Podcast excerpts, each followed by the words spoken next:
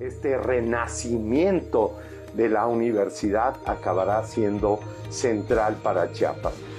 Una universidad con autonomía, una universidad que va a incluir un bachillerato en ciencias y artes. Y entonces será el segundo gran bachillerato de este país es el subsecretario de Educación Superior de la Secretaría de Educación Pública, quien el pasado mes de enero anunció el renacimiento de la Universidad de Ciencias y Artes de Chiapas. Aseguró que el cambio de nombre a Universidad de Ciencias, Artes y Humanidades de Chiapas sería central para el desarrollo del Estado, al tiempo que reveló que la icónica institución ahora contará con un bachillerato en Ciencias y Artes.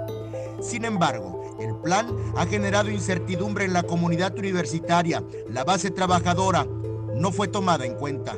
Realmente no hubo un estudio este, eh, de consulta entre todos los académicos y, ¿qué voy a decir?, entre todos los universitarios, ¿no? Todos los que integramos la UNICACH. A lo que se suma el hermetismo de la administración que encabeza el rector Juan José Solórzano Marcial. Eh, con respecto a este tema, apenas estamos iniciando el acercamiento a pedir este, eh, una explicación y no necesariamente para el sindicato, sino le estamos pidiendo que explique y detalle, socialice, comparta o sean transparentes en este cambio que pretenden hacer ¿no? con respecto al nombre.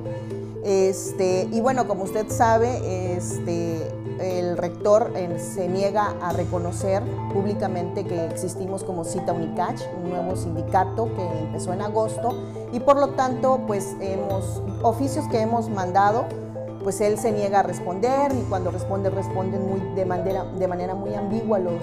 El cambio de nombre podría traer implicaciones jurídicas y laborales que podrían no favorecer a la base trabajadora. Bueno, primero nos vamos a asesorar jurídicamente si esto tiene un impacto en, la antigüedad de los compañeros, en a lo mejor el salario, no sé, en algún impacto de este tipo.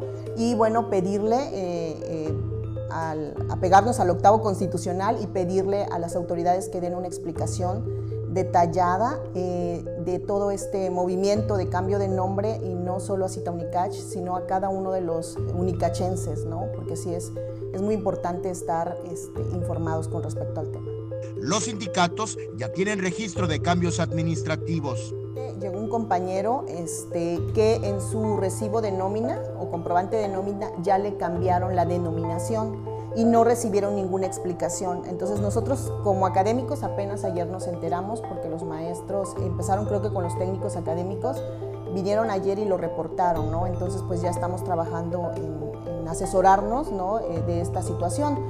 Eh, la verdad es muy lamentable que en, una universidad que nos dedicamos a, pues nuestro trabajo es preparar a profesionistas, ¿no? Y siempre con el ánimo de la transparencia y, y, que todos tengamos voz y voto y la libertad de expresarnos, que nos estén ocultando o que se manejen de manera tan eh, por debajo del agua esto. La preocupación aumenta porque en el pasado la universidad cambió de nombre y sí hubo repercusiones. Eh, esto ya es, hubo una, tiene historia. Por ejemplo, la UNICACH en 1995 era, era ICACH y pasa a ser universidad. Y hubo un cambio de nombre y sí hubo liquidaciones, en el sentido de que lo que pasó en, en ese tiempo, en 1995, es que los maestros eh, recibieron como un pago por el tiempo que habían trabajado hasta 1995, para el, antes de que fuera universidad. Y luego eh, resulta que les empiezan a contar su antigüedad a partir de 1995. Entonces, de tal manera que algunos maestros ahorita tienen, no sé, 20, eh, 30 años y en realidad ya tienen 40 trabajando. Les quitaron antigüedad. Entonces, mm, eso puede ocurrir, no sabemos, ¿no? A qué nivel con imágenes de Carolina Castillo, Eric Ordóñez, Alerta Chiapas.